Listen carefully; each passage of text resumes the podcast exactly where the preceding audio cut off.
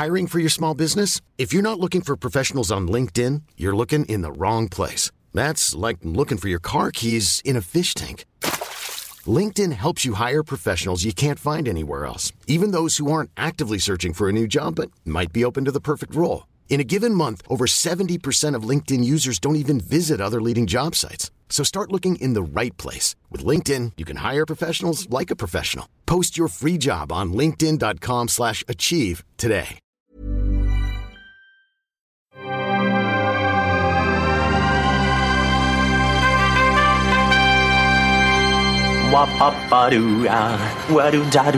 Steven, arrête s'il te plaît, j'ai jamais pu encadrer Michel Legrand.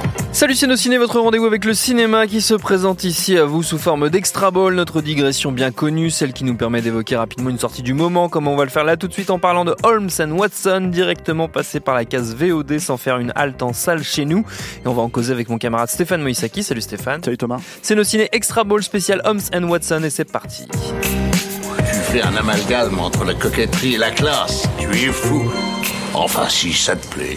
Comme son nom l'indique, il s'agit donc d'une relecture des aventures de Sherlock Holmes et de son fidèle allié le Dr Watson, adaptation comique a priori alléchante puisque outre Ethan Cohen qui réalise et qui a quand même par le passé co-signé des films aussi merveilleux qu'Idiocratie ou Tonnerre sous les tropiques, on trouve au casting un duo fabuleux, Will Ferrell et John C. Reilly, deux duos qui a de nombreuses fois émerveillé nos petits yeux, notamment dans l'indépassable Step Brothers d'Adam McKay, faut-il encore le préciser? Chef-d'œuvre. Chef-d'œuvre. Bref, tout pour plaire, sauf que ça n'a pas plu, en tout cas pas aux USA, puisque le film a été un bide, il s'est fait torpiller par la critique, sorti en France annulé et comble du malaise une victoire aux Razzie Awards dont on pense pas grand bien ici, mais qui marque un désamour certain pour le film. En vrai, qu'est-ce que ça vaut tout ça, mon bon Stéphane?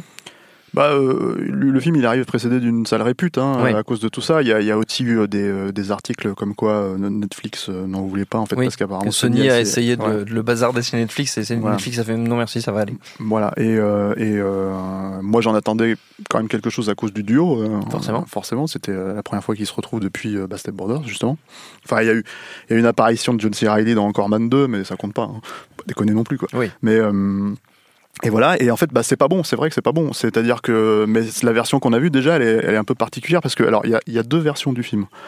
Il y a, déjà, c'est un film qui est remonté, ça se sent, mais euh, Ouais. enfin vraiment, euh, c'est terrible. Et, et ça, c'est quand même très problématique pour une comédie parce que euh, il faut arriver à faire fonctionner les gags et c'est vraiment une science du rythme qui est pas du tout euh, prise en compte là-dedans. Euh, c'est vraiment un film qui est très expédié, qui expédie ses séquences très très rapidement, euh, qui est pas vraiment une parodie euh, de Sherlock Holmes. De Conan Doyle, quoi, mais, mais, mais une parodie du Sherlock Holmes de Guy Ritchie, quoi, qui est quand même Ah. un peu, euh, Ah comment oui. dire, euh, un peu cheap, quoi. Déjà, c'est un peu nul. Voilà, et euh, ce, qui est, ce qui est déjà pour moi une parodie en soi de Sherlock Holmes, Oui, hein, bah oui. même si c'est pas volontaire. Euh, ça veut dire ce que je pense de, de Guy Ritchie.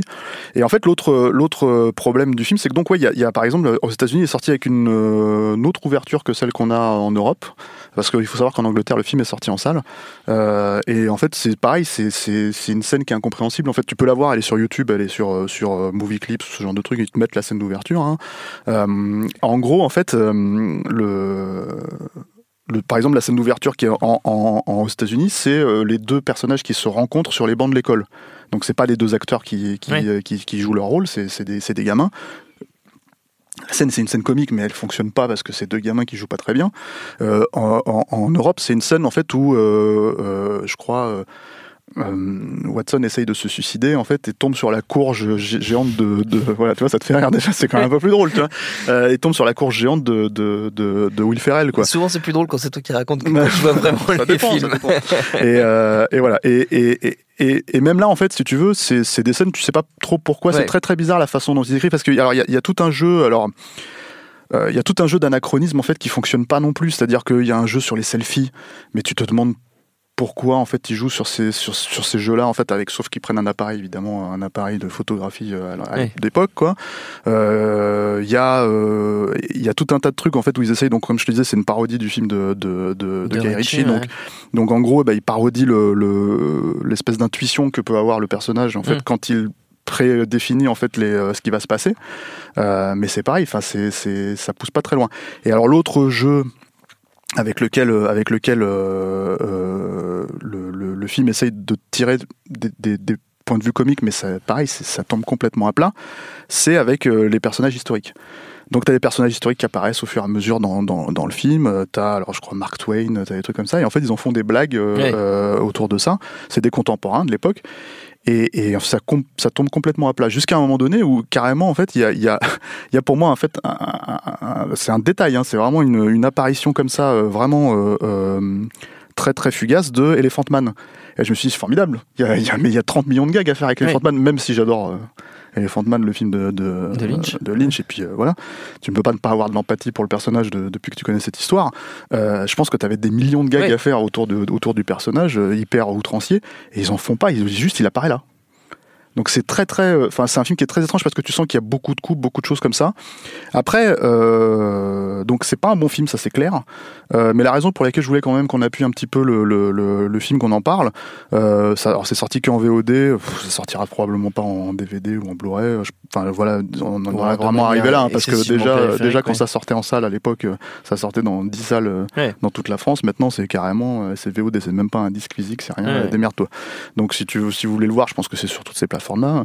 Et euh, et en fait, la raison pour laquelle je voulais en parler, c'est que malgré euh, effectivement le fait que c'est pas une bonne comédie, malgré le fait que c'est pas euh, pas vraiment drôle, tu le film ne suscite pas l'antipathie absolue. C'est-à-dire que euh, j'en veux pour preuve que euh, Ethan Cohen, en fait, qui est, qui est, dont tu t'as cité, il a fait Tonnerre sous les tropiques, il a fait Idiocratie, ça c'est deux gros. euh, En tant que euh, co-scénariste, voilà, c'est gros fait d'armes. Euh, en, en tant que réalisateur, il a fait un film qui s'appelle Get Hard, Ouais. qui est sorti euh, aux États-Unis en 2015. Euh, Pareil, je crois que c'est sorti en VOD chez nous, euh, voilà, avec Will Ferrell déjà. Donc une production Will Ferrell, c'est-à-dire Gary Sanchez production avec euh, avec euh, Adam McKay.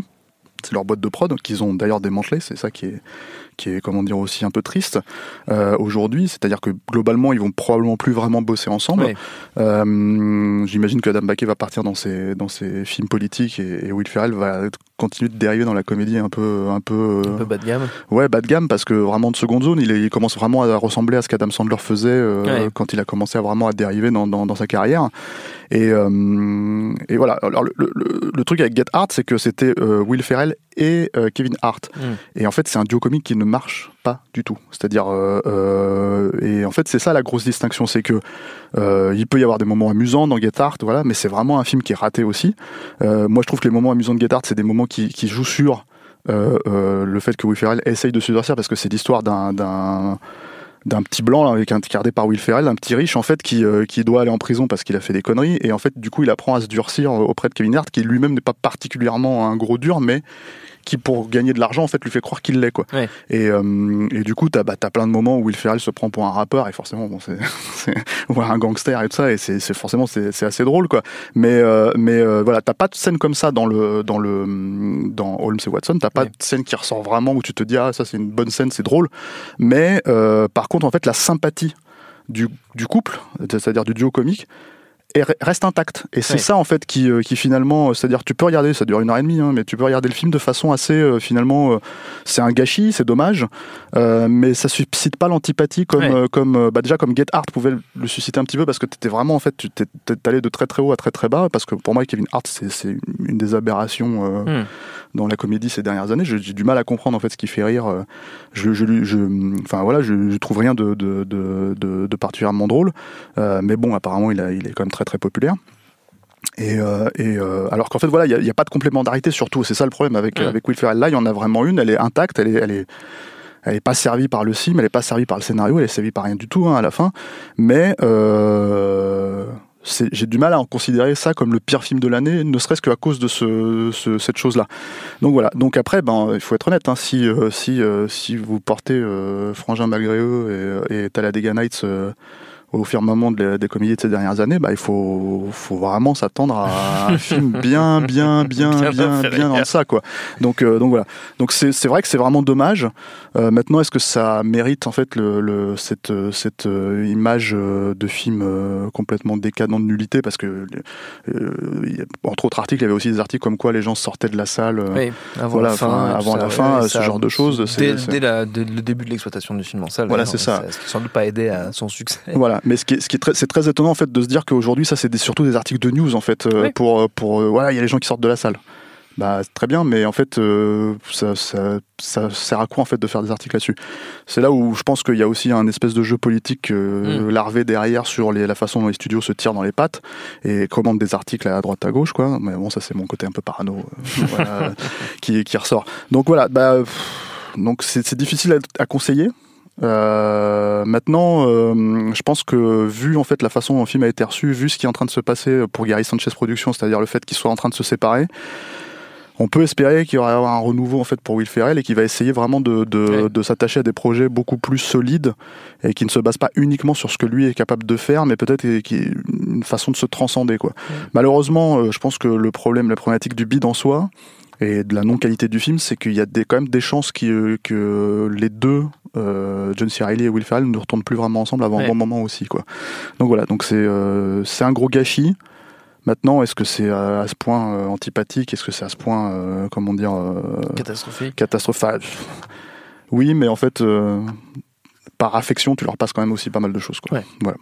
Holmes et Watson, c'est disponible, euh, on l'a dit, sur tout un tas de plateformes de VOD pour les, les complétistes, on va dire, Ouais. du duo euh, Will Ferrell, John C. Reilly, et ils sont nombreux, je l'espère. Merci Stéphane, merci à Quentin La Technique, binge.audio pour toutes les infos utiles, on vous dit à très vite. Je préfère partir plutôt que d'entendre ça, plutôt que d'être sourd. Binge. Ever catch yourself eating the same flavorless dinner three days in a row? Dreaming of something better? Well, HelloFresh is your guilt-free dream come true, baby. It's me, Gigi Palmer.